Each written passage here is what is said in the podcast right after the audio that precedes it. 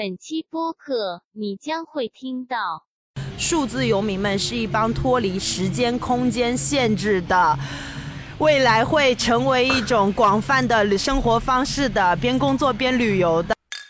这个月我会在上海有一些事儿要处理，然后接下来我可能要去环游世界。离开这个办公室不卷同事，去卷咖啡店去了，是吧？去卷全世界的咖啡店去。对，这个事情我觉得还是得上班，人真的还是毕业得上班，非常重要。上个班儿上吧你。他就会跟我说啊，这个是怎么怎么怎么，然后我们这个楼是谁谁谁设计的啊，我们楼下有餐厅哇，什么什么，然后 然后我我我表面上说哦呀哇哇好棒哦，然后我心里面想说哦漂亮的监狱，你这个表情，这可惜听众们看不见你这个表情，立刻变成都市丽人上班族，好吧？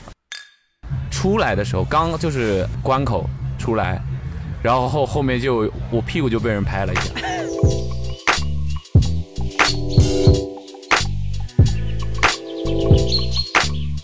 好，大家好，欢迎来到本期的 Awesome Radio，Awesome Radio。对，然后这一期呢，又是一期微醺访谈，我们是有嘉宾的啊，已经上头了。哎，嘉宾已已经不是微醺了啊，从开始就已经不是微醺的状态了，已经晕倒了啊，已经 over 了。我现在是躺在地上录的。哎，然后今天呢，我们这个主播还是我卜龙和藤条，哎，我们两个，对，我们两个来，然后。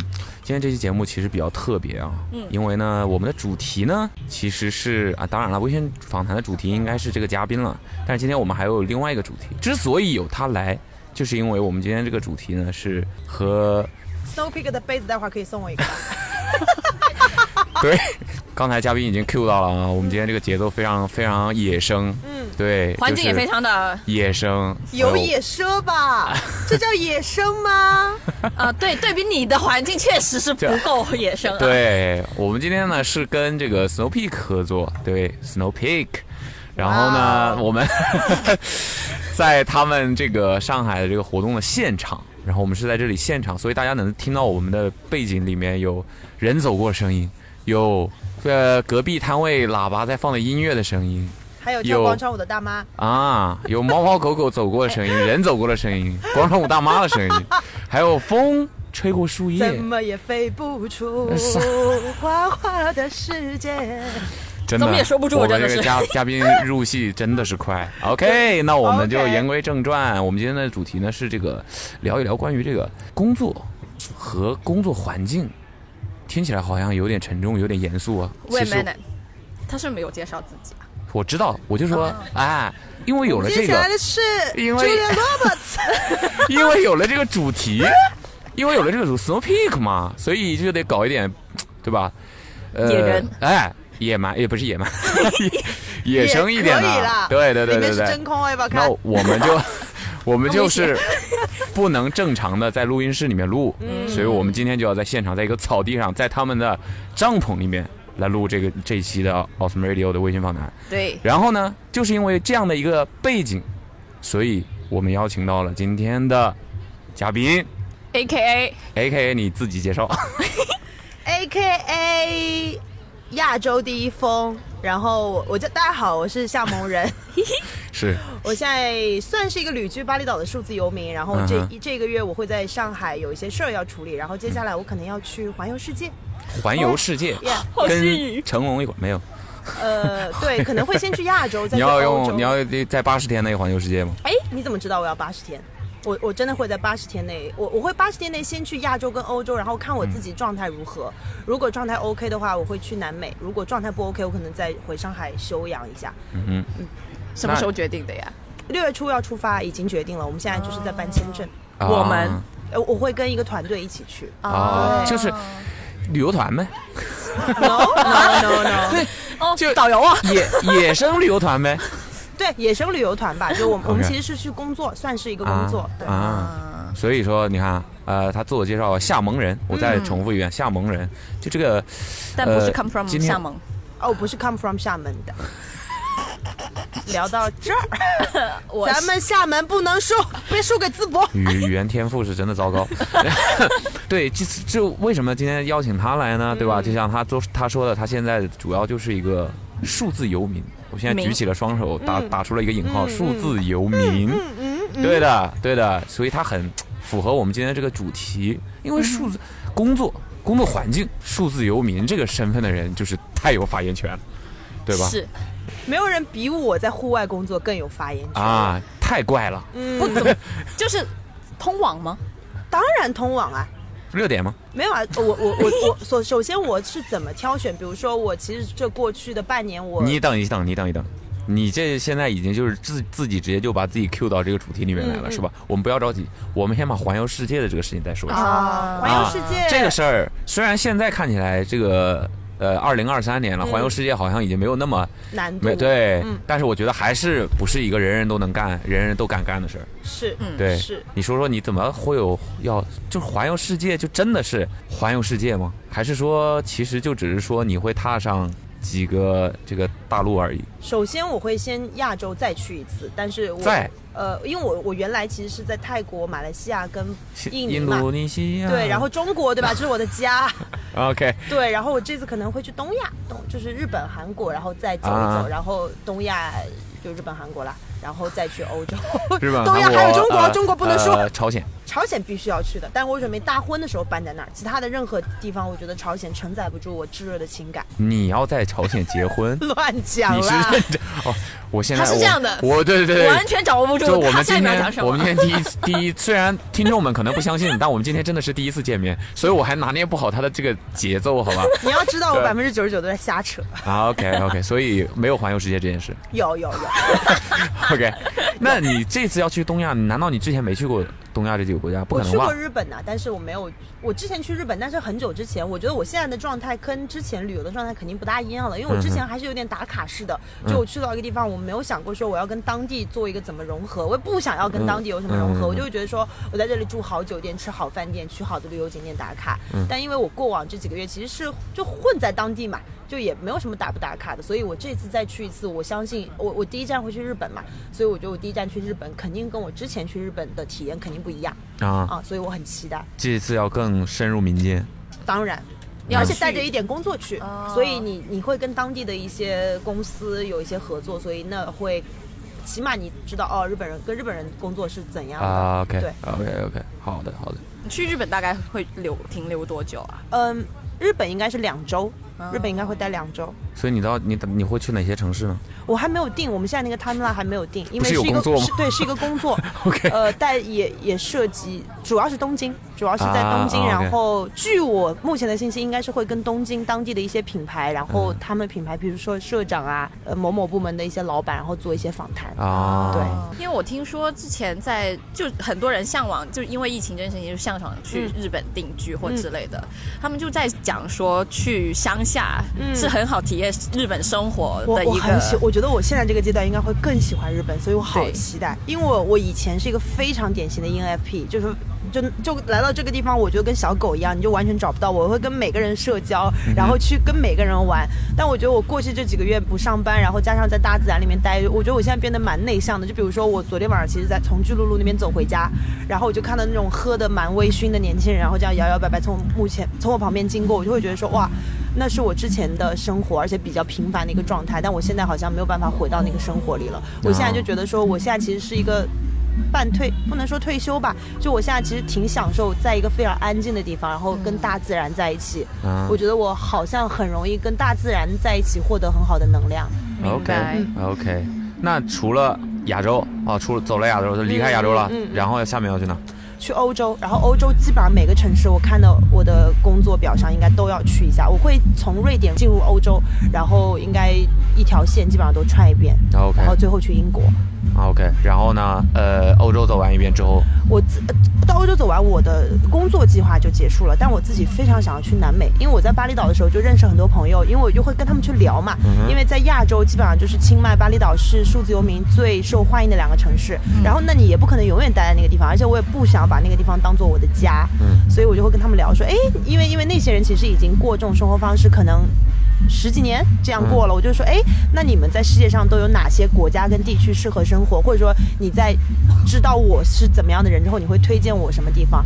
然后蛮多人都很推荐我南美的哥伦比亚，啊然后就会说，哦，你的性格，然后你的怎么怎么样，我觉得你去南美应该会很喜欢。而且我在，尤其是我在巴厘岛，其实认识了另外一对做数字游民的 KOL 游牧夫妻，蛮有名的。然后我就跟他们说，他们过去在南美住了三年，然后他们就跟我大安利南美，然后就类似于说说，因为巴厘岛其实物价已经非常便宜了，但他们还是会说，天呐，巴厘岛物价跟南美一比真的好贵。我心里想说，不 就是就是你想巴厘岛的咖啡一杯十五块钱人民币，他们还觉得贵，说跟南美一比很贵。然后我说南美得便宜成啥样？对我之前看过一些就是那种旅居的那种人，然后他们也是在南美的一些可能嗯还比哥伦哥伦比亚更不知名的小国家，没什么人知道那种小国家，待了个一年两年，就可能也是疫情过去，然后在那儿也别去不了别的地方，他们就一直在那儿待着。嗯哇，他们的那个物价、租房啊，每天，就是一些呃必须的这些开销都非常非常低。钱用不掉，对啊，但是呢，对花不完，没有地方花。回来还花。对，那儿那儿也没有什么，也没有什么，就是物欲特别强的那些东西，也都是比较平常的，然后有当地风情的一些东西。但是呢，东西的品质，因为南南美嘛，它也水不管水果呀或者食物、食品呢这些东西，它本来有产，然后品质但是又很好，嗯。所以就很适合你的这种生活状态的人在那儿生活。对，我觉得价格其实只是我选择去到这些国家旅居的很小很小的一个方面。对对对我觉得最重要其实是那个非常自由的氛围吧，就是嗯相对来说我又简单又发达。就是简单就在于，就比如说你没有什么物欲，嗯然后你也不用考虑啥，就是你每天就出门去这儿上班，然后去喝咖啡吃饭，就你不用考虑太多。然后发达又在于。你们没有那些成就的，比如说有一段时间国内还一直在聊所谓女性主义、身材焦虑、容貌焦虑这种东西，没有人跟你聊这些。我们今天就在聊我们这个生意模式要怎么壮大，我们这个东西要去哪里开阔下一个淘金的地方，就是大家都在聊这些东西，然后。不再关就 OK，关心东西是好，但是当你没有这些有的没的东西，其实你的事你的更关注在你的事业上，你的那个事业很明显会有更大的进展嘛。嗯所以我我这是我选择那个地方的原因，但是价格也很重要了，因为在那个地方你花钱是真的有花钱的爽感，就我一百块钱这一天能 花不完掉，花不完。你我我我现在回到上海，我最大的一个不同就是我会开始比较了。我会我我之前那个比较 能比吗？就是你知道，比如说我进咖啡店，他一杯美式二五二十五，就说不会吧？凭什么十不五，然后就这段的纠正。五块，五块，哎，要不要我带一杯？真的五块。对，就是你会免不了有这种比较，就在那个地方花钱，真的有花钱的爽感。因为嗯今天有任何人在上海花钱是完全不眨眼的吗？我可能我的生活圈子里还没有，但我相信一定会有这种人。但我 OK，嗯所以之后要去南美，那非洲有想过要去吗？非洲我会想去，但是可呃我没有计划了。但是如果我去到南美，可能有我我现在的旅行计划就完全不做计划，就完全是看，譬如说我到南美，就比如说我去南美这个计划也不是我在网上搜的嘛，嗯。是我可能我在打第一关地图的时候，我的一个 NPC 跟我讲说，哎，你要去打第二关，啊所以我妹妹去打第二关的时候，然后有一个 NPC 又跟我说，哎，你可以去打第三关，然后我就去打第三关。所以遇到什么样的人对你来说很重要。是是是嗯。是，他说我推荐你去中国，呃，中国我很熟，我很熟，我我倒是很欢迎他们来中国，我觉得他们来中国肯定会受到非常大的文化冲击，嗯那必须的。绝对绝对，就是天哪天哪，我不敢想象，Oh my god，他们嘴都合不上，漂亮。OK，嗯呃，那说完这个环游世界的事儿，我们就要进入正题了啊。嗯虽然已经过去一个呃十几分钟，我们终于进入正题了。到现在还没有说说回到对，说回到你现在这个生活你状态。们的那个给我的收费已经结束了啊，二十分钟我走回家。下面全部都是这个额外的，对对对对对对呃，说回到你的现在这个生活状态和这个数字游民这个身份啊，嗯就是我我其实就是今天知道要跟你聊这个东西，我就有有意这些东西我相关的东西我都都没有去看，嗯，然后觉得看完了知道了就没意思了嘛，是是，所以我就想说。我相信应该也有很多我们的听众朋友们，就是还在就是正常，绝大部分正常上班、下班、上学、放学的朋友们，也很好奇，究竟数字游民是个什么人？啊，好。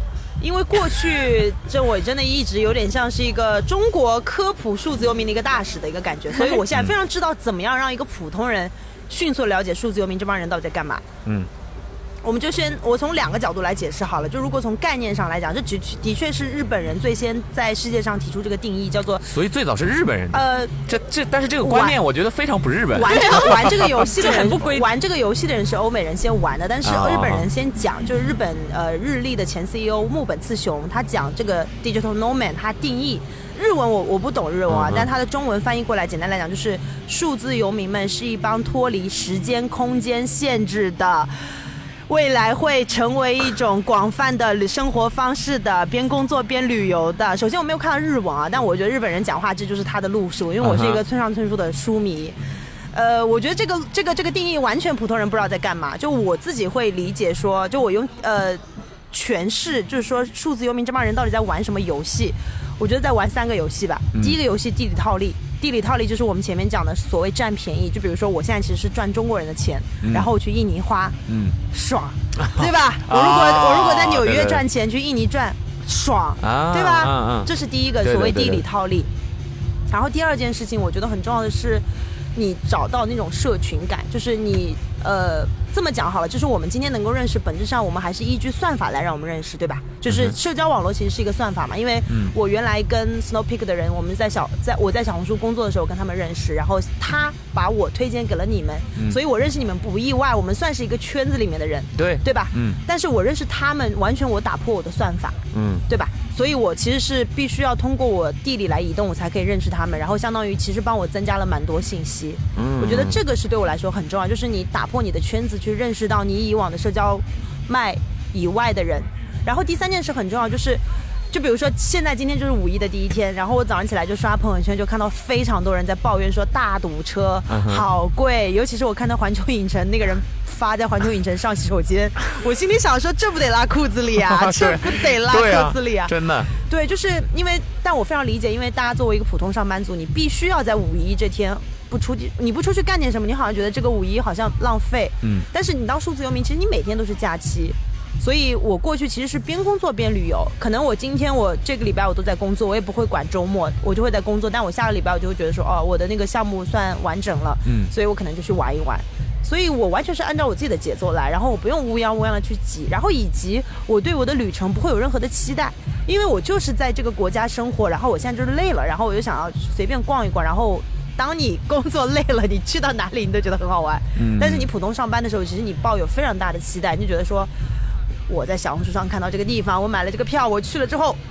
竟然怎么怎么怎么你你会有一种失望感，嗯但我当数字游民之后，我其实不会有过高的期待，但是我反而觉得我跟那个地方联系很深，而且因为你住在那个地方嘛，就我比如说我离开的时候，我跟我的民宿老板，他是一个当地人，一个当地的印尼姐姐吧，比我大概大个十几岁左右，然后他就说，哦，你今天晚上要回中国了，你要坐很久的飞机，他甚至给我拎了一袋零食，就那个零食也不是多高级，就那种山寨面包、山寨水果什么之类的，然后就说这是给你的，然后说祝你回去一路顺利，然后你下次来之前你跟我讲，然后我就会觉得哦。就我觉得这几个月好像还是没白活的感觉，就我真的跟这个地方有一些牵挂了，但嗯这是旅游可能不大可能会有的吧。这是我认为作为数字游民三个比较好的地方，比较有意思的地方吧。嗯因为这三点好像也不是适用于所有人。比如说一个不缺钱的大亨，他就不在乎，别跟我什么地理套利，就想在纽约花钱。对，就是 我我今天就要买最贵的。我今天在上海喝咖啡，必须喝四十五块钱的手冲，四十五块钱以下的咖啡不喝。我是一买有一口，还是你。对对对啊对，就就就首先这个游戏不是所有人都爱玩，但是我某种程度上还挺享受玩这个游戏的。嗯嗯，所以其实我是不是可以理解，就我们概括哎，一下？我现在讲解释了这个，你们应该蛮懂的了吧懂，呃对吧如果但是我我还有疑问。啊？OK OK，因为我真的讨厌日本人定义的那个方式，对因为他那个有点冗长嘛，而且有点。呃，没那么容易理解嘛。没那么我们其实就是容易理解是不是可以理简单的理解为就是不坐班，对的，对的，呃，我觉得就是你不用去一个地方打卡上班，以及你不用固定在早八晚八上班。啊，对，然后因为数字游民也不仅仅就是自由职业者，因为我认识很多人还是给个公司工作的，只是他们公司不要求坐班。然后因为现在有很多跨公司其实也是跨时区嘛，所以你也不用说哦，我今天早上八点钟就起，我也必须在线，对也没有这种，就是你把活儿干了就行了。嗯嗯，巧了，这模式听起来非常熟悉。对，你怎么说怎么说？我的疑我们公问就是司就是这样很好，你公司还招人吗？我可以远程工作。啊，记下了而且不是不行，啊。你说，我 印尼跟中国没有时差，印尼跟中国没有时差。你说，你我的疑问是，就比如说，我觉得我们的工种某程度上是算挺统一的，就是比如啊很多对做内容对做内容，然后很多对接的事情。嗯，那么你在一个旅游的环境下面，你怎么去保证自己的对接不会有错漏？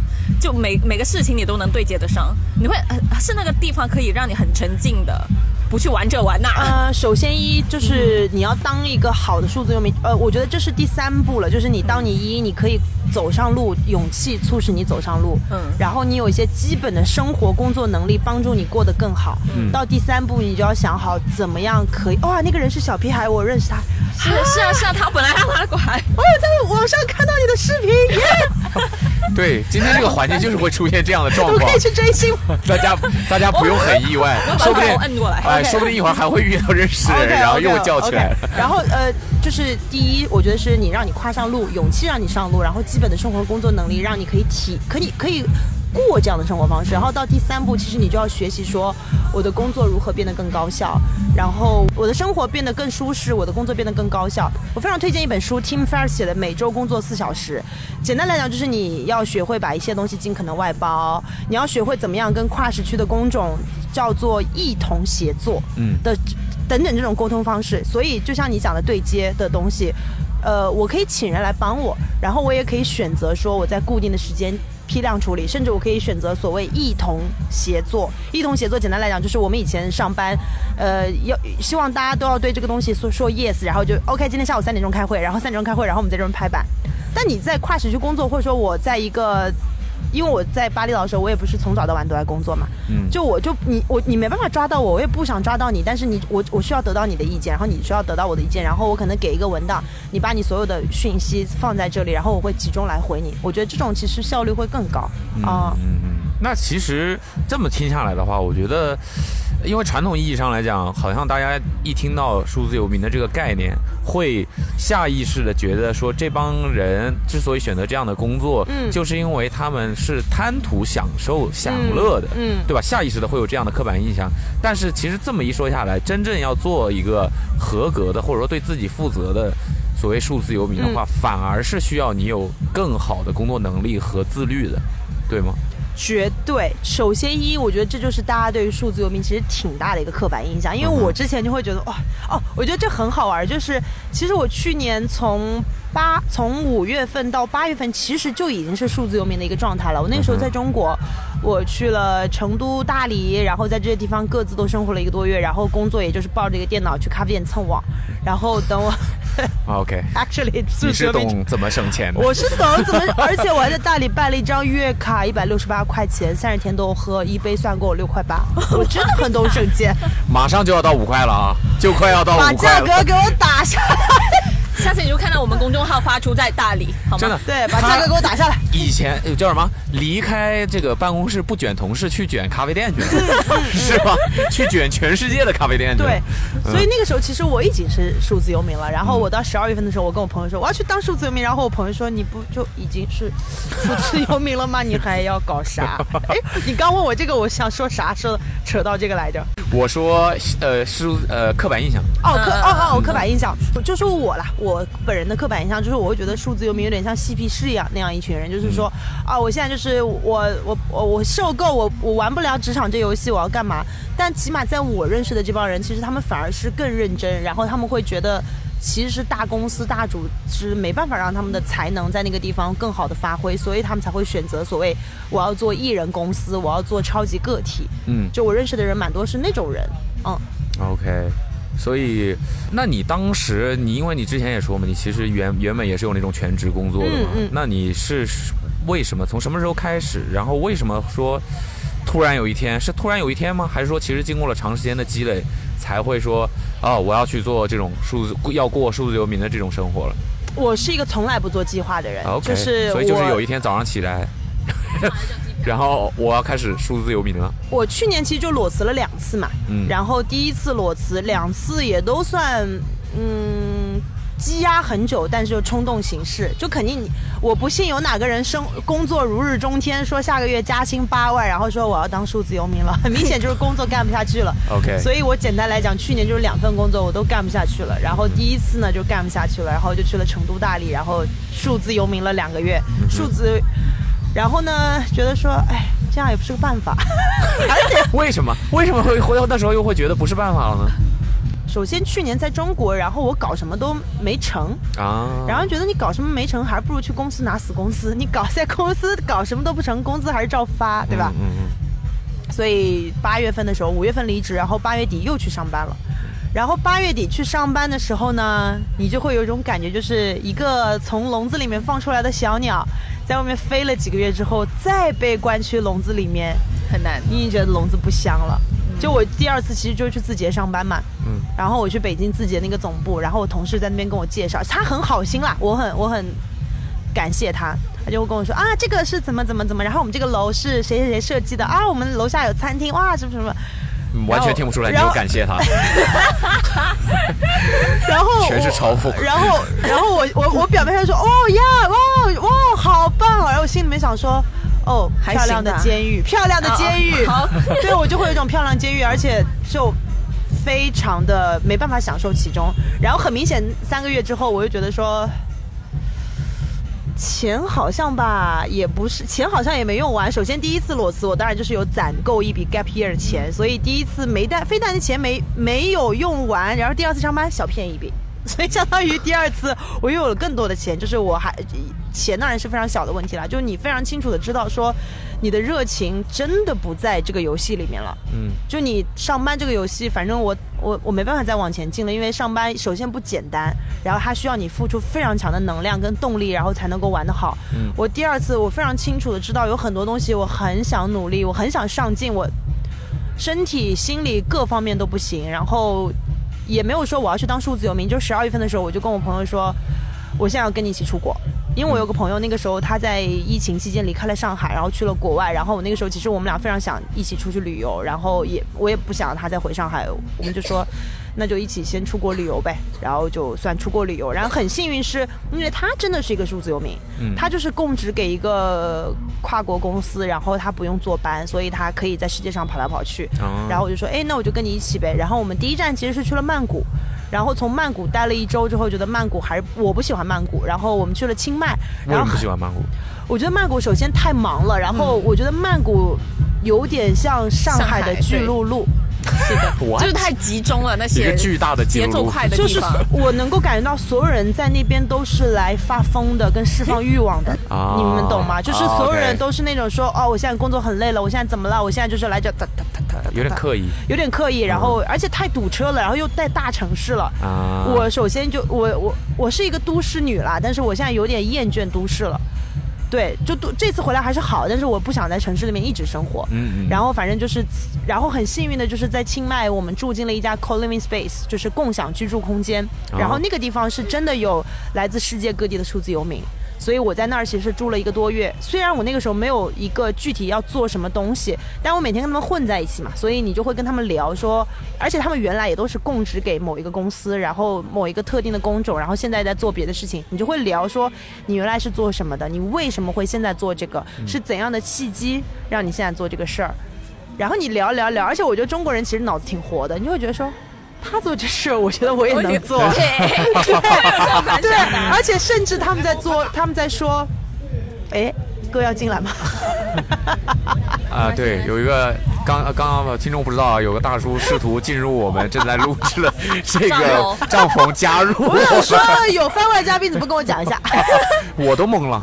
试图体验帐篷嗯，挺好挺好，要叫野野生野生野野兽 OK，野生 OK，对，然后你所以其实中国人骨子里还是卷。中国人骨子就里非想抢别常卷，人饭碗 对，就有有很多人在做那些事儿。我听了一说，我心里面真的就有一种想对教他，我抑制不住我想教他做人的冲动，就会说你你你干嘛要这么做呀？你应该那么做才有才能讨到巧劲儿。但我都没说，但我默默在心里面起码给我种下了一个种子。然后在清迈那个阶段，我觉得对我来说也是个休息吧。然后以及我探索，就基本上我把我想做的事儿都去摸了一摸，然后试了一下。然后到巴厘岛的时候，我觉得对我来说就说好，我现在不能再扩散了。我觉得一个人不可能同时做好十件事儿，我可能得先做好一件事儿。所以我在巴厘岛的时候就很认真的在做某一些具体的事儿。嗯然后我觉得目前我也在专注在这件事情上，然后我觉得取得了蛮大的进展的吧。OK，嗯所以就还是嗯没有想象的那么容易，还是不容易，我第一个月绝对是在以泪洗面，不夸张的讲，我真的在以泪洗面。我每天我一周可能最起码大哭一次。嗯，然后用从字节骗来的钱擦眼泪是吗？露出了谢谢自己。自信的笑容。我好惨！我再说一个搞笑的好了。我离开之前，我对我的前途有多悲观？就首先，我真的不是计划说我要做数字游民。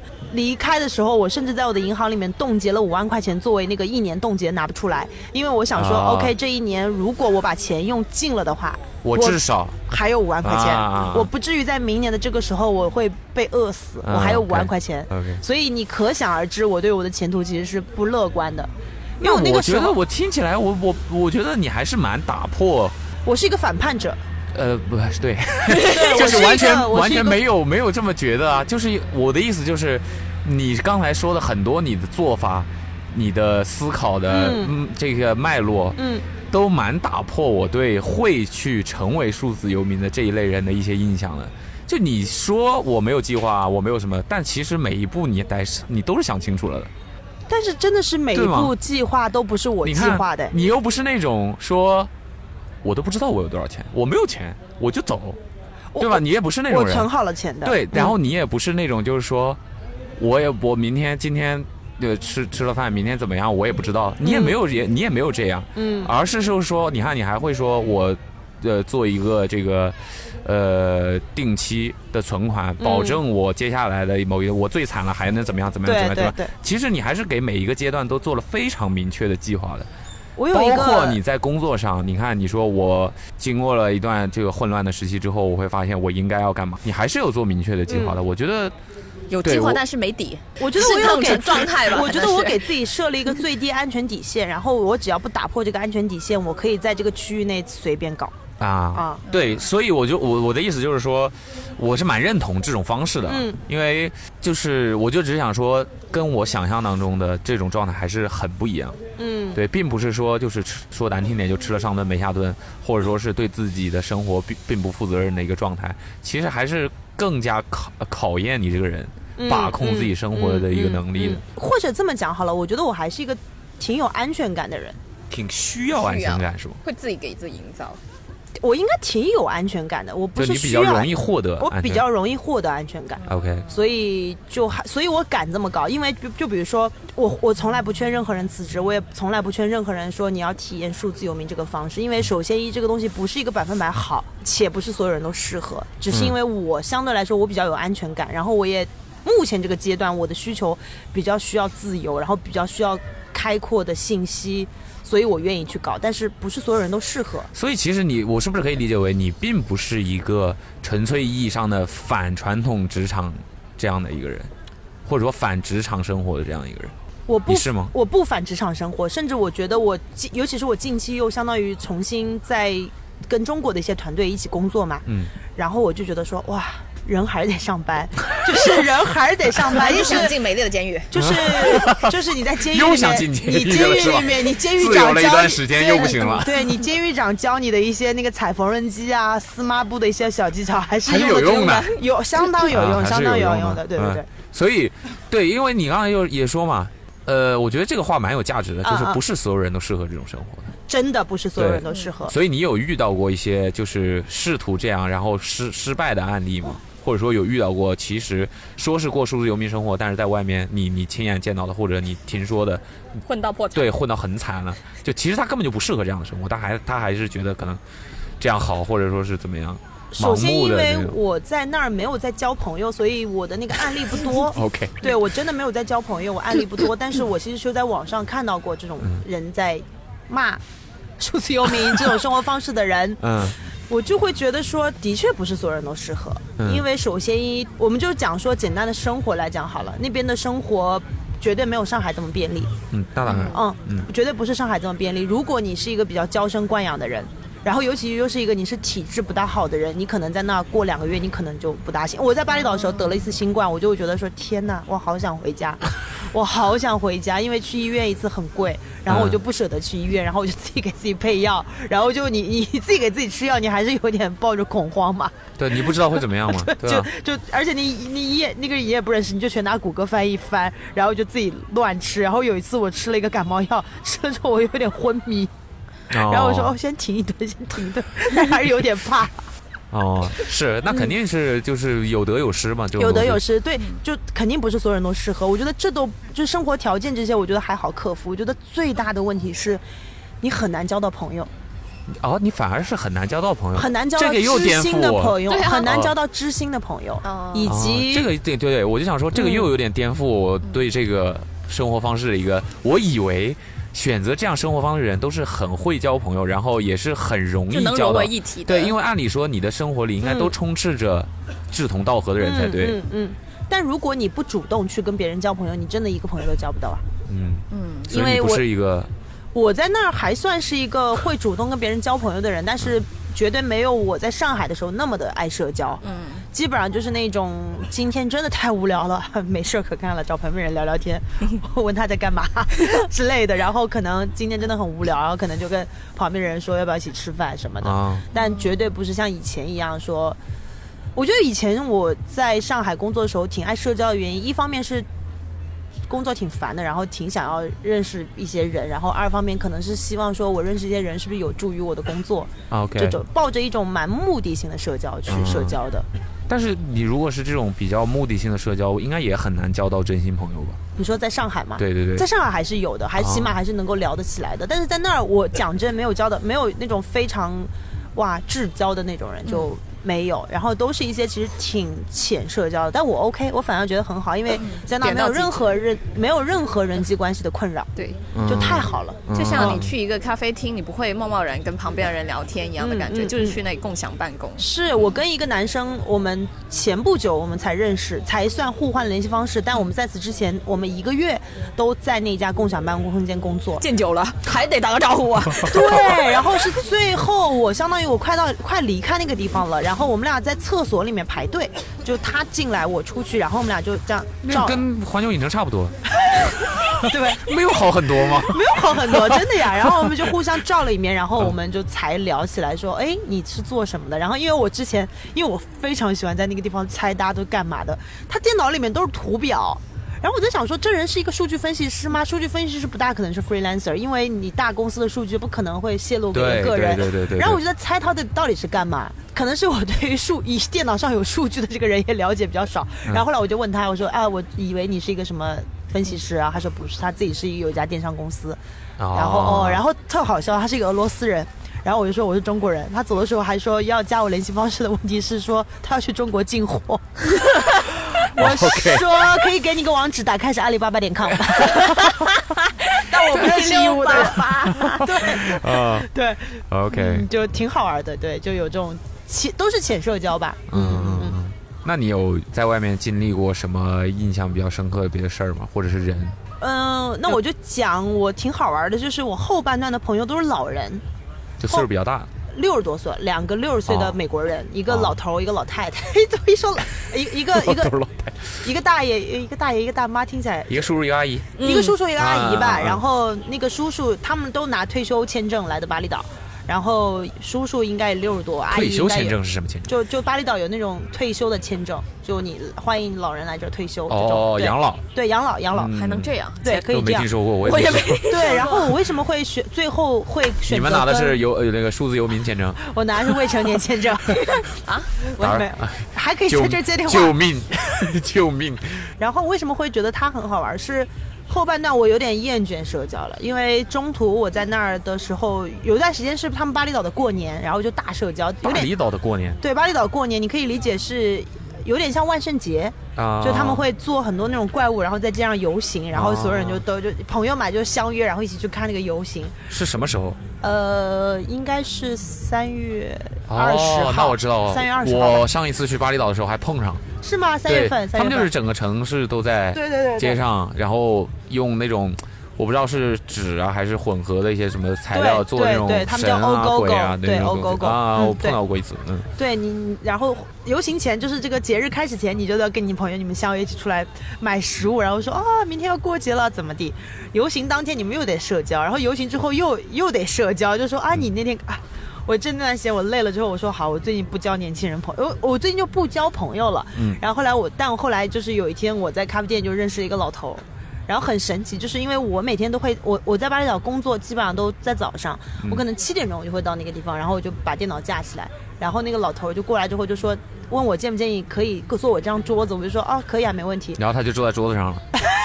盘着人体盛宴，OK，我的妈呀，老头儿啊你是。必须消费男性，不行吗？没问题，然后就坐下来之后，然后就就聊了一下，然后后来第二次又在那个地方是碰到了，嗯，然后就第二次见嘛，就就比较熟了，然后就聊了一下什么的，然后后来他还介绍了他的呃好朋友，他是一个加州人，他好朋友是一个夏威夷人，是一个老奶奶，他们都退休了，啊，所以不是两口子，不是两口子，然后是忘年我不是忘年交，他们两个我跟他们是忘年交，他们俩是好朋友。啊对，然后他们就，我觉得这个很好玩的原因就是，老头就问我说：“哎，要叫他老头？OK，他叫 Bruce，他叫 Bruce，Bruce，呀。Bruce，然后嗯那个奶奶叫 Laura，所以不要叫老头老太太。Bruce 对 Bruce 就一就第二次的时候，我们就说啊，你叫什么名？他就没有说你来自哪，他说 What's your name and What's your language？然后我说嗯哦，我叫 Summer，然后我讲中文，因为我是中国人嘛。他就说那你的中文叫什么？因为中文名字，对，然后我就拿我的银行卡，我说哎，我叫这个，然后我就给他银行卡，因为上面有拼音，嗯我就说我叫这个，然后他就因为他还是觉得说用我的母语叫我的名字可能会以示尊重，然后又叫不清楚，就一直在说 我我我对需要 drink 需要 drink，然后就一直在念，然后边念边出去接 Laura，然后 Laura 来了之后。他就一直跟说，哦、t h i s is my new friend，然后需要 drink，然后他们俩就一左一右在那边念需要 drink 需要 drink，然后我就说 OK OK OK，call me summer，call me summer，然后就很好玩。然后我们坐下来之后，然后我们就聊自己名字的意思。然后我就说我名字是因为我姓夏，所以我叫 Summer，很好理解。嗯然后那个爷爷就说他是 Bruce，然后他祖上是英国人，然后他的后缀那个名字就是代表是他祖上来自北方。哦然后 Laura 他说他名字的后缀是树的意思，然后我就会就后来我会就会叫他 Hello Tree Lady。然后我们三个人就是。聊这些，然后后来我们还一起约着跳舞。我为什么后来会喜很喜欢跟老年人做朋友？我会觉得说，首先你跟年轻人一起聊天，年轻人很好，我我的好朋友都是年轻人，我也没有什么老年人朋友。我觉得刚刚说了 及时的求生欲对及时 对对对，就是我后来为什么会喜欢跟这两个人聊天？我觉得我跟他们在一起很平和，嗯，然后我也会跟他们讲我人生的很多困惑，就比如说我就会跟他们讲说，哦，我现在其实我蛮想，因为我我爸妈还是不认可我现在这种生活方式的，嗯所以他们三天两头就会跟我说，啊你你到底要这样乱搞到什么时候？嗯就是他们会一直跟我说，你到底要这样混到什么时候？首先，又不想跟他们解释，因为你很难解释我到底在做什么。对，然后可能也是因为我没办法跟他们沟通开，然后他们就一直对我有很多误解。但是我还是想要跟他们把这话，就是我还是想要知道说我现在在干嘛，然后我没有在玩，我没有在纯玩，然后我还是希望他们理解和支持我。然后后来我就跟那个老爷爷、老奶奶、跟 Laura、跟 Bruce 讲了我现在的问题，然后。你跟一般的年轻人去讲这个问题，年轻人可能会大部分年轻人可能会蛮偏激，说，哎，爸妈也是这样，我爸妈也是这样。年轻人只会从年轻人自己的角度思考这个问题。对对对，然后这个问题，因为我不大想花时间去抱怨父母，对吧？对然后，所以我也不会跟年轻人讲这个问题。但是 Bruce 跟 Laura 就会跟我讲说，呃，因为你在你爸妈的那一代人当中，其实是一个反叛者，所以你要理解他们，他们不是有完全多的知识跟信息去理解你现在在干什么，所以他们可能会觉得你现在在冒险，所以他们其实是关心你。如果你想要跟他们沟通的话，你要使用三明治沟通法。Like like 说哦，谢谢爸爸妈妈，我很感谢你们培养了我。但是我现在真的要追求我现在要追求跟热爱的东西，嗯，所以以及我希望你们通过得到你们的支持跟赞赏，我的工作、我的事业才会变得更好。这就是三明治沟通啊，他跟我讲的，我也不知道我的这个叙述有没有在。是先把对先肯定，方捧起来对，啊先，肯定，然先肯定再但是，对，但是然后中间说，我希望你的加入会让我们这个三明治变得更好吃。哇，听起来真的虚伪，好吧？然后 然后的确是你跟我我我甚至在跟老爷在跟 Bruce 跟 Laura 沟通之后，我真的会有个感觉，就是我觉得中国缺乏一个机制，缺乏一个我不知道怎么样的一个机制能够让老人的信息更好的被运用到给年轻人的经验跟教训当中。我我就先讲 Bruce 跟 Laura 他们都在跟我讲什么好了，我就会 Bruce 跟就我就先说 Bruce，Bruce 他其实是三年前从美国加州退休来到巴厘岛。嗯，他之前在美国的工作也有可能也到了一个瓶颈期吧。他原来给火人节工作，所以也是一个挺酷的一个老头儿。他对他他原来听起来本来也不是什么正经工作，对正经引他号工作，对对对，他原来是我我不知道具体在干嘛。他原来给火人节设计灯光装置，哦哦，对那是正经工作，对他给火人节设计灯光装置，然后他们好像有一个什么灯光的专利，所以相当于他们后来就拿那个灯光的东西在美国好像赚挺多的。嗯但后来因为疫情，然后很多东西也没办法搞，然后就然后加上他就说加州物价又高，然后加州的。火灾好像也挺频繁的，然后他也不是特别喜欢他在那儿的生活方式，所以他三年前第一次来到巴厘岛旅游，他就决定说，他说三天，我美国人讲话可能也是有点夸张啊，三天之后我就决定把家搬过来，然后对，然后 对，类似就非常夸张。然后他，因为他他大概跟我讲说，我很幸运，我看到加州最好的时候，因为流行文化啊那些文化他都见证过。他说我很幸运，我看到加州最好的时候，但很明显现在加州已经不是最好的时候了。我认为巴厘岛现在可能是我能够体会到它最好的时候，所以我愿意我的余生都在这里度过。为什么会讲到这个，也是因为我就问他嘛，因为我其实也不知道我未来到底要怎么样，因为我也是第一次上路，我我我其实刚刚开始这个生活可能才半年，嗯所以我其实也想知道说，哦，比我年长的人在玩这个游戏的人，他们最后的终点可能会在哪？其实是我先问他说。哎，你觉得你未来还会再回到美国工作吗？你会回到在美再继续回到美国养老吗？他说，哦，我觉得我不会了，我会一辈子就待在这里。然后这也是夸张了。呃，这也是夸张，我不知道。对，然后他就问我呢，我就说起码今年我不会待在中国，我可能还是想出去跑一跑看一看。然后我觉得蛮好玩，就是我觉得说中国跟美国作为两个世界上东西两个超级大国，嗯然后文化上有超级多差异，但是他们的人都不想要再回到自己的国家，都想在别的国家赖着占便宜。我觉得这个还让我觉得蛮好玩的。然后为什么会讲到这个，也是因为我当下人生有很多困惑，我去跟他讲说，他的很多回复会让我变得更豁达。嗯嗯，因为我会觉得说，哦，他当时也经历过这些，他都可以度过的话，也许我也能度过，然后不会让我焦虑。就是后来我跟他们俩待在一起的时候，虽然我后面他们俩话有点太多了，他们俩开始浮现出老年人的碎对嘴，他们俩给我发的信息都这么长，这么长，这么长，你知道吧？Dear Summer 之类的，然后就就是就像一个信一样，嗯，我就，但是你依然会觉得你跟这种人在一起，你会觉得很豁达，然后也不会叽叽喳喳、叽叽喳喳说怎么怎么怎么。就就还挺平和的，所以我还挺想分享的，因为我会觉得我们的祖辈其实也是挺有智慧的人呐、对但是在中国，年轻人其实很难够很难有一个像 mentor 导师一样的角色在我们的生活中出现。嗯哼，我自己觉得原因可能是我们的科技在近几十年发展太快了，就我们爷爷奶奶、爸爸妈妈那一代经验可能不大适用于我们了，所以我们没办法从他们那儿获益。但我觉得，如果能够有机会可以跟家里的老人聊聊，我觉得还挺好的。嗯嗯，对，深有体会。我也觉得这个这个观点我我蛮赞同的。嗯对，OK，思想的沉淀呢？嗯，你俩也聊聊好了，我 咱俩就闲聊聊好了。像这个话题点，我觉得刚才很对话过程当中，其实是有回答这个问题的。因为我我觉得你应该是，你会觉得说，就是传传统的办公室或者办公模式，对于现在这个时代来说，已经没有存在必要了吗？有存在必要。有。对，嗯。对，还是还我我我觉得刚才我们聊下来的话，应该应该还是这个观点嘛，就肯定还是对于很多绝大部分岗位来说，嗯，办公就是专门的办公环境还是很有这个这个这个存在必要的，嗯嗯，尤其是一些可能偏技术类的工种嘛。对，就我们能做能转化成现在这种像你在做的这个、呃数字游民的这个行业的话，嗯。还是建立在，我是觉得还是建立在很小的一个职业范围内的，就是或者说是岗位范围内的，还是有大部分的工作内容形式是没有办法这样的。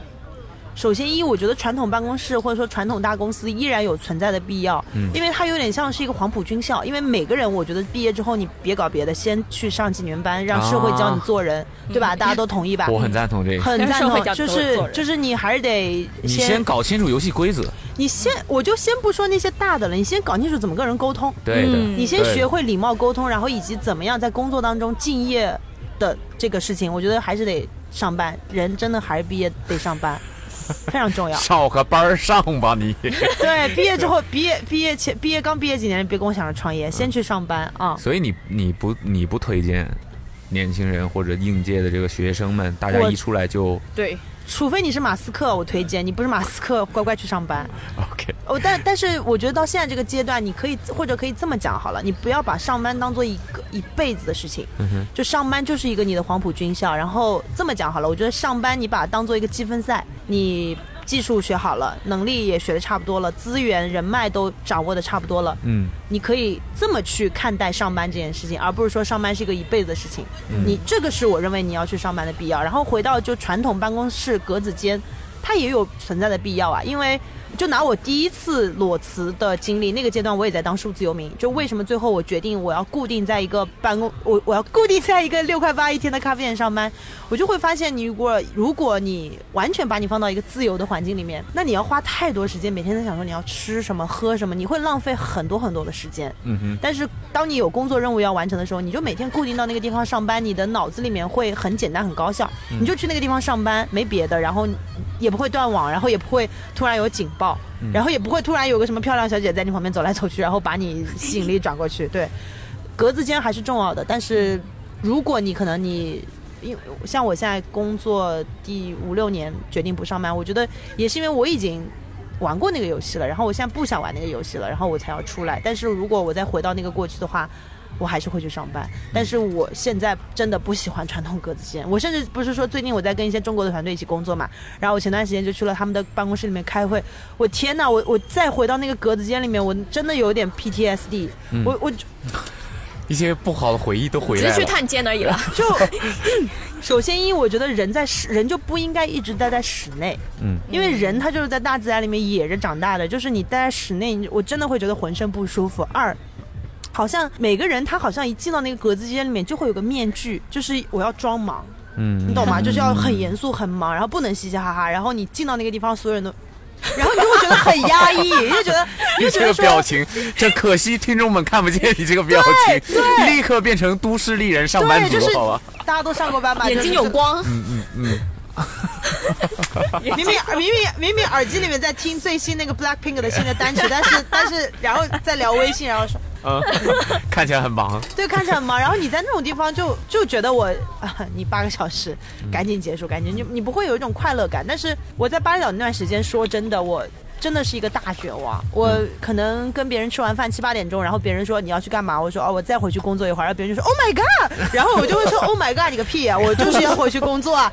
然后我也不觉得说我在卷谁啊，我就是喜欢做这件事情啊。嗯，就我觉得，因为你想，我我在工作那个地方，首先一非常美，是一个有点像那种高脚楼的感觉，然后你前面有一个几乎就是一个树林在前面，然后我就会看着树林不。过看到你那个发在小红书上的一个视频，嗯就是你在最一开始坐在那个里面，然后就说分享一下我们现在的这个我我正在工工作的这个环境，嗯。然后就躺到前面那个草坪上，就对对。对，就前面就是一望阳无际的山啊、树啊、草皮啊那对啊，，所以你就坐在，而且我的工作也不是一天到晚要产出嘛，其实我也就在上网，嗯。就谁不想人人谁不想坐在那个地方上网啊？嗯。所以我就挺喜欢坐在那个地方，然后看着电脑，然后看看什么写写什么，我觉得挺愉快的，不烦。嗯哼。所以我很我在那个地方我会能待得住，我在格子间我就会觉得说。五点五十九可以走吧？也差不多。现在再去上个厕所吧。对对对对，临时我 我拿两包苏打水，晚上回家喝好了。嗯。对啊，但是我还有个问题啊，就是因为我们现在我给现在同事们的就是工作的模式也是这样，就是说大家我也不需要去规定他们嗯几点一定要来，几点才能走，嗯或者你一定要给我待在、嗯每天多长时间待在办公室里面，呃，我的来时间是晚呃晚了要扣钱，什么怎么怎么怎么怎么也没有这些东西。但是就我本人来讲啊，我还是会有一个自己心里面还是会有一个感觉就是，当我需要工作的时候，我需要环境给我塑造一个专注，对工作的状态，就是我自己，至少说我自己，我我跟自己说，我要我现在是要，我今天这段时间是要工作的，我是有事情要处理的话，我还是更愿意去办公室。办公室。啊，对，我不太会想要说把工作放在啊，我自由的，我我反正也没人管我嘛，嗯，那我就在家就就解决了，好像因为我拿个电脑拿个手机，基本上就能处理自己的事情。那但是我不知道为什么我会我还是觉得不舒服，我还是想要去，我需要在我的那个工位上，对，在我的办公桌上哦去处理那些事情，嗯就这个我是这样的感觉，所以说说我我很好奇的就是，你不会觉得说，在我不管说是巴厘岛还是某一个咖啡店，你不会觉得人来人往。各种各样的人，一会儿这个人跟你聊个天或者什么的，因为大家可能在工作的状态也不一样。嗯那有些人可能你是在工作，他没有在工作，这些东西不会打扰你吗？他不会给你一个，因为这个整个你所处的这个环境的这个 vibe，它就是给你，对，它就是给你这种感觉。你说阳光洒到你的脸上，夕阳紫色的。红色的夕阳，天空，嗯然后草地有小狗跑过去，你不会被不停的分散这个注意力吗？我知道你为什么会问这个问题，因为你会觉得说，哇，巴厘岛的咖啡店就是大家都很 chill。No，我我 但是我，很卷哦。大家都很卷没有，狗都在工作，就是就是真的很卷，就是甚至我在巴厘岛最有名，巴厘岛有好多地区嘛，巴厘岛最有名的一个地区叫做仓库，然后仓库就是在一个 low man 是一个仓库。呃，一个仓库对，然后这个地方就是以卷著称，就我在那个地方叫 Triple，哇，那个地方的工作氛围，就你们看到我那个稻田夕阳那个地方，就是一个在仓谷的一个共享办公空间，那个地方卷到你早上六点钟起来也有人在工作，嗯。你晚上十二点还有人在工作，大家的状态非就是你在工作日你是抢不到位子的，你必须要早上六点钟起来，你才能够啊抢到一个位子。那所以其实它就是，还是被一群有这个共识的人给塑造成了一个办公空间，嗯是是是是，对吧？是一个图书馆，对，对是一个是一个大型户外工作的办公室，所以大家就其实也有约定俗成的规呃规则，大家互相之间也会有，甚至在那个地方你是不可以吃东西的，你不可以带外来的食物进来。然后我觉得挺好的，就是大家都还挺专注的，而且每个我我今天的包里没带，我之前的包里每天都会带一个拖线板，就我到一个地方我就踏穿上拖线板，然后就把东西全都铺起来就开始办公。嗯就我懂你的氛围，因为我在上海的咖啡店我就工作不了，对。我在上海的咖啡店我就会。那些人都打卡啊，就我我就说，哎，哎哎，不好意思，能麻烦你过去一下吗？我想在这里拍张对，照。然后就说，哎，他前男友跟什么什么分手了，听听看。在上海的，在上海的咖啡店我不行，我不行。巴厘岛也会分那种游客爱去的跟共享办公空间，然后我肯定就会去共享办公空间的那个地方，然后可能一待就待一整天，然后我觉得爽爆了。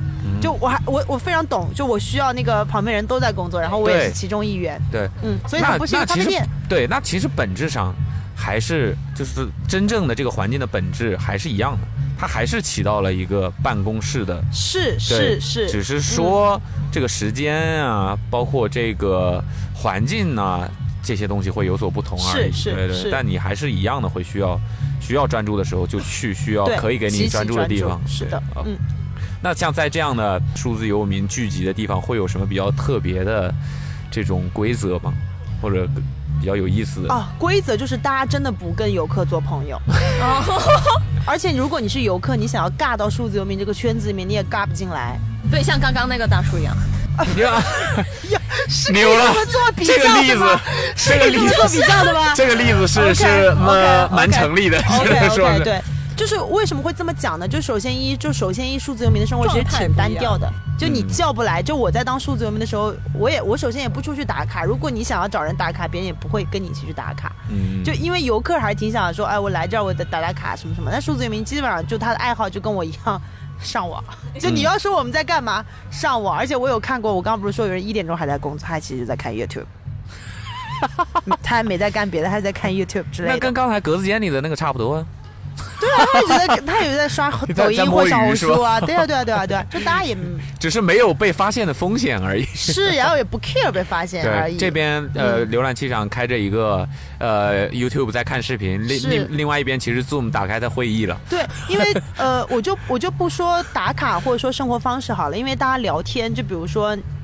你跟搭就哦我我记得有一次我被一个男生搭讪，然后他就问我说你这电脑支架哪买的？我说拼多多你买不到，然后他说 I buy it from China，然后我又跟他说不便宜啊、不贵，然后我说你在巴厘岛好像我也知道哪里可以有 You you want you want to buy it? I can give you 九块九，我卖你九十九不便宜吧？我我自己 six sixty dollar。对啊对啊，卖它卖它卖它。然后就就就我们可能会以这样的话题开场，然后就会在聊说你现在在做什么，然后你为什么会想要做这个，然后你你你对于你的这个生意模式的洞察是什么，然后你这样过多久了？就我们都会以这个东西为开场，大家也不会说，哎，你知道哪个地方打卡吗？就大家也不会聊这个，所以。如果你是个游客，你想尬这个的话，你也会觉得久而久之，你也会觉得挺无聊。就你你别人不觉得你无聊，你甚至会觉得他们也无聊。啊，就是就大家不在，已经不是在一个方式里面了嘛？对，就像有一次你们看到我拍稻田夕阳那个，大家大家真巨夸张，就是他基本上七点钟的夕阳，然后所有人都会围到那个地方，看。然后开始尬夸，说哇天哪，amazing，然后 明明每天都有啊。每天都有啊，就而且大家真的都，我我自己觉得大家可能是因为生活其实挺单调的，所以。一些普通的小乐趣，他们就会觉得哦哦哦 之类的，对 OK 对，你说这个游客，传统游客和数字游民就是没有没太有办法那个融合到一起去，但是你们会能很清楚的辨别出这个人就是数字游民。OK，状态不一样吧？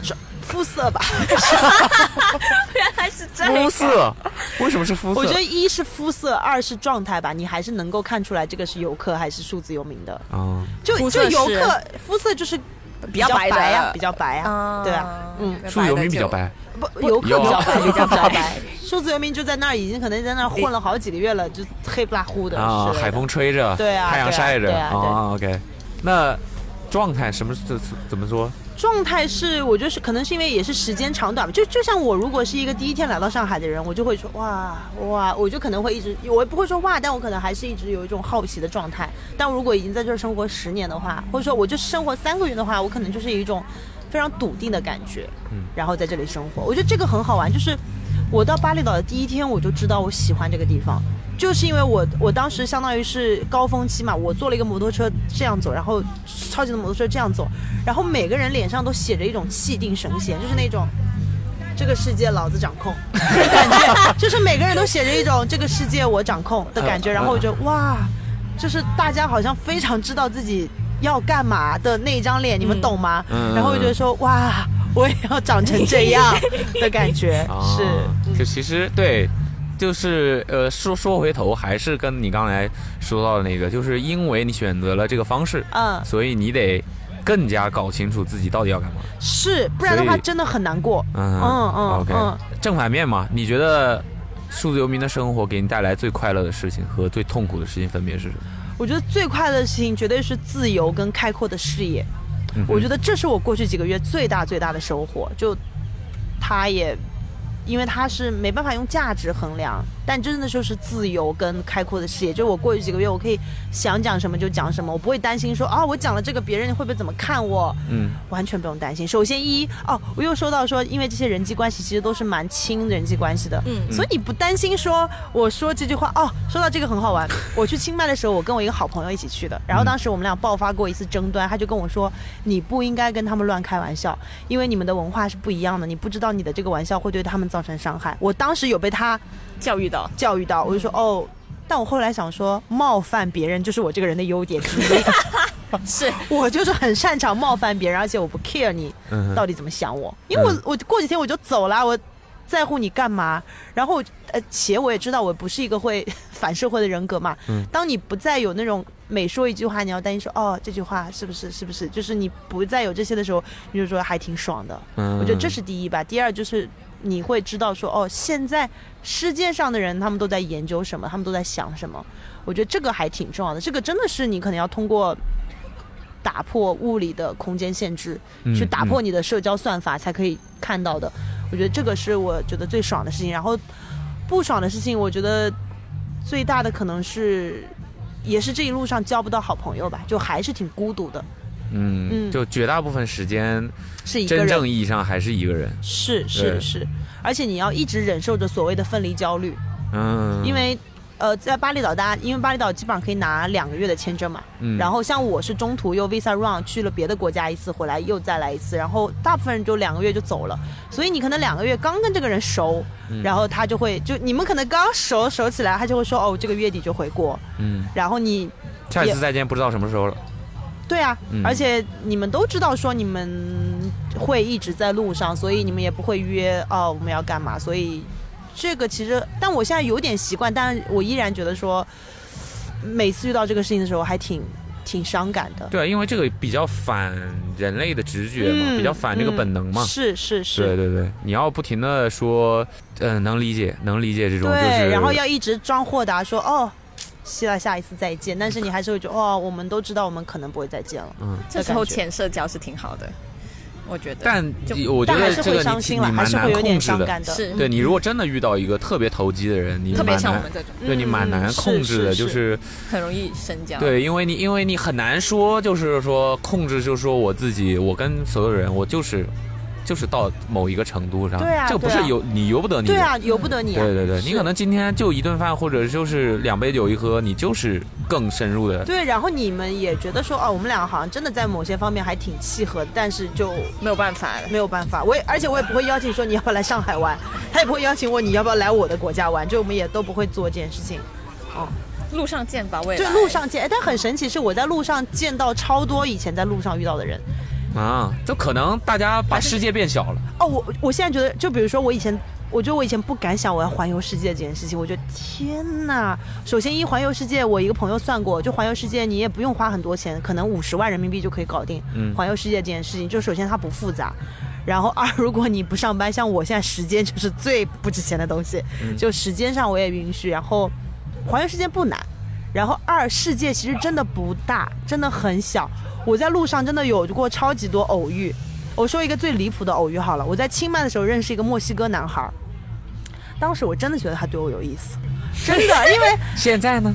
呃，听我娓娓道来，听我娓娓道来，对对对对，我当时真的觉得他对我有意思，因为他一直像 Joy 一样，就是他，你你们看过《老友记》那个 Joy 吗、嗯 h o w you doing？嗯就是他每，因为我在清迈的那个时候，我在清迈刚刚是我出国第一个月，然后我有一点点小社恐，嗯因为我在一个全部是欧美人的世界里面，我就会觉得说我作为我作为那个地方唯一的中国人。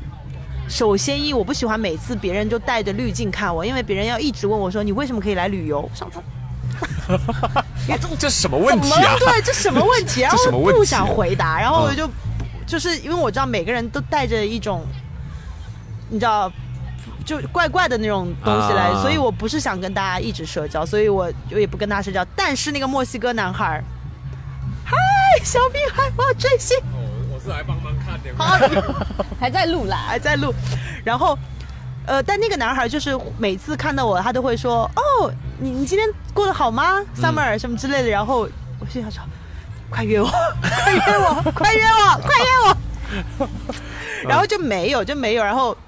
但很神奇，然后后来我们就各自都离开清迈，然后我不是在巴厘岛，因为我要延长我的签证，我就离境了一次，我去了吉隆坡，然后我在双子塔的那个一条街上看到了他，而且我看到了他的时候，我忘记了他叫什么名字，他名字是一个哦叫 Jose，啊。也是他是一个墨西哥人，然后我我我说哎哎哎哎，我在路上一直叫他哎哎哎哎，然后遇到了她跟她男朋友。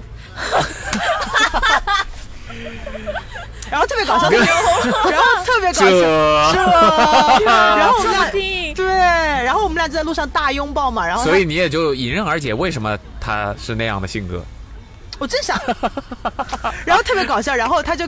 她就跟她男朋友介绍我说：“哦，我们在清迈的时候住在一起。”然后她就立刻解释：“哦 c o l i v i space c o l i v i space。”然后我们俩就觉得都很神奇。嗯就然后我们俩回家之后，就我们俩也在说：“哇，这世界真的超级小，这世界真的很小，真的。呃”我我在路上真的遇到超级多人，就我后来在巴厘岛也认偶遇偶遇偶遇了很多在清迈认识的朋友。嗯而且这个事情呢，我最开我因为我在出发的时候，其实看了 Lonely Play 那个那一对 CP 写的那个书，什么当我们旅行时，然后那本书里面的嘛，他们俩就一直在说，哦，我们在路上又遇到了谁谁谁，就他们那本书里面就一直在写，我又在获得了谁谁谁谁，然后我说。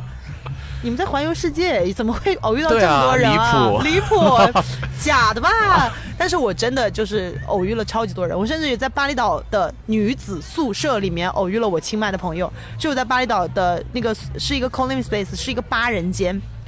然后，因为我跟那个女孩，我俩在清迈的时候不熟，所以我不知道她在巴厘岛。嗯然后，但我走到那个宿舍的时候，我就看到这个人，我觉得很像她，但我又不敢确定。我说这世界也太小了吧，而且那已经是事隔一个多月后了。嗯，然后我就这样蹭。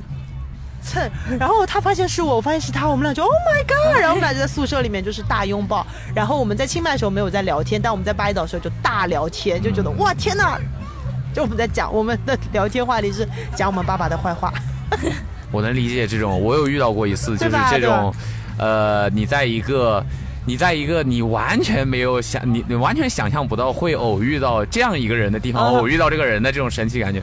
我上次是在洛杉矶的机场，我出差，在洛杉矶的机场出出来的时候，刚就是关口出来，然后后后面就我屁股就被人拍了一下，那你要告就有一个人在？后面啪一下拍了我一下，很使劲，啪一下拍了我屁股，死了，再来一次。然后我说我。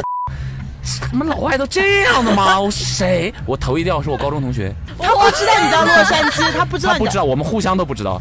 然后我们在同一个时间落地，同一个时间，我好我我不记得是不是同一架飞机了，但应该不是同一架飞机，但就是同一个时间。嗯嗯然后一起出了关口，他在后面看到我。多久没见？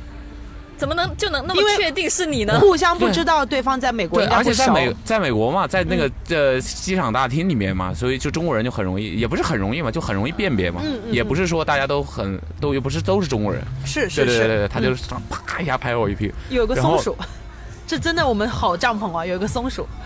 哦，no no no，真的真的哦真的真真的，在那个在那个在那个银杏树下，我们录制现场又来了一只松鼠。对，但是客人真多。对，然后我一带头看到一个，你在这样一个完全陌生、完全没有任何预期的环境下，遇到了一个非常熟悉的面孔的时候，对，你就会觉得啊，那个感觉真的蛮神奇的。那感觉真的蛮神，然后你就觉得说世界真不大，对的，世界真不大。这个在这个这个时代，确实是对吧世界就是变小了。对，世界真的变小。就像我最近我一个朋友，他他在上海认识了一个女孩，那女孩住在国外，然后他们在上海就是大搞假日恋情，然后最近那女孩要回国了，然后他就 嗯嗯嗯嗯嗯嗯什么之类的，然后我就说世界很小，你们会再见的，不要对对对对对对，你们会再见的，OK 对 OK，对，好，那最后我觉得最后一个问题吧 OK 就是假如我现在想犹豫，嗯想要做嗯数字游民，嗯，你可以告诉我，我需要做好哪些准备？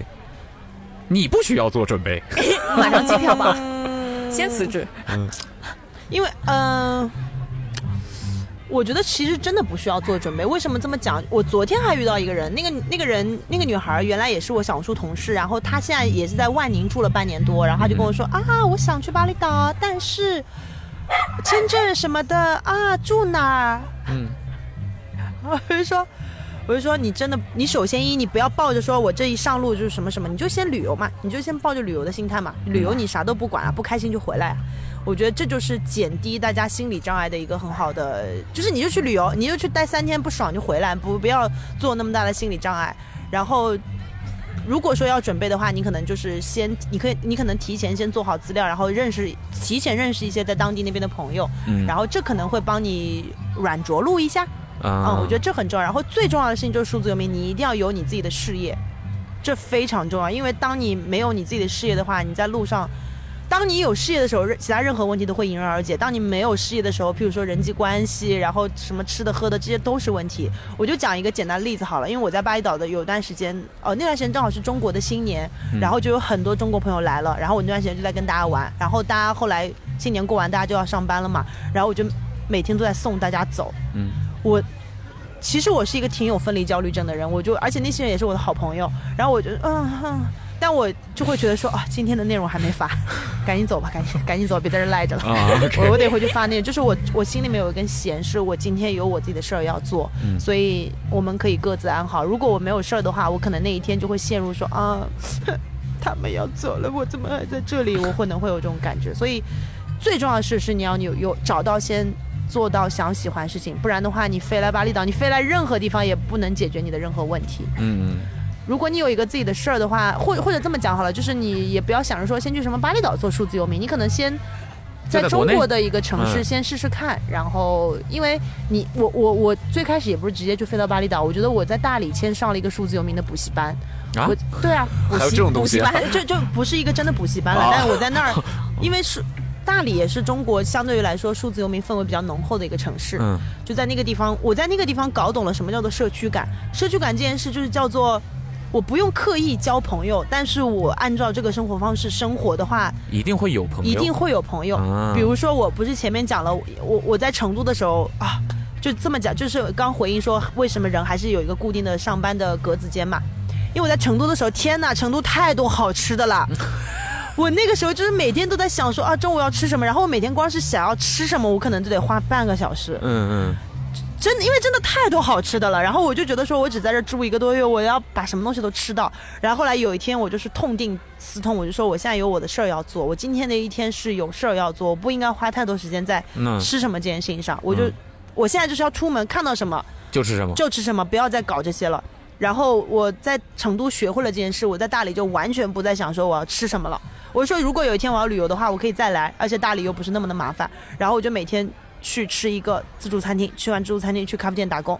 然后我每天固定这个路线，然后我就会每天在这固定路线中遇到很多熟悉的面孔，然后他们都跟我一样的数字游民，然后我们就会自然的认识说，哎。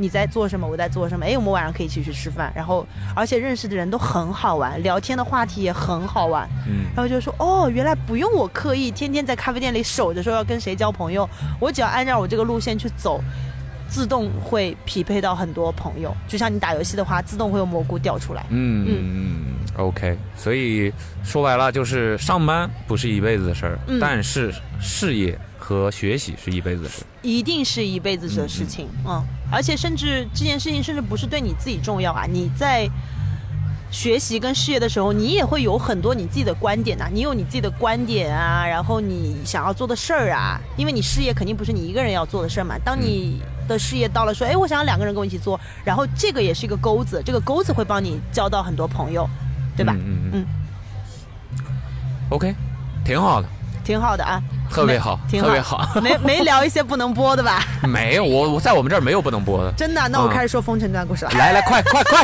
这那我来说，我来说，我来说。就在巴厘岛，它第前一天是大狂欢游行嘛，然后第二天就封城一天，懂？第二天就封城一天啊！我前一天我就去采购零食啊，嗯，结果关就关一天，但我、哦我我就关一天，我还买了两个两、嗯两天的那个食物，啊，最后一个贝果还浪费了，啊，买多了。买多了。啊我在上海那个只能扔你上海没吃完，到现在我冰箱里还有呢，有什么东西啊？速冻水饺，就是一些放不住了我都已经食材，放不住了 吧就是反正？就冻起来的。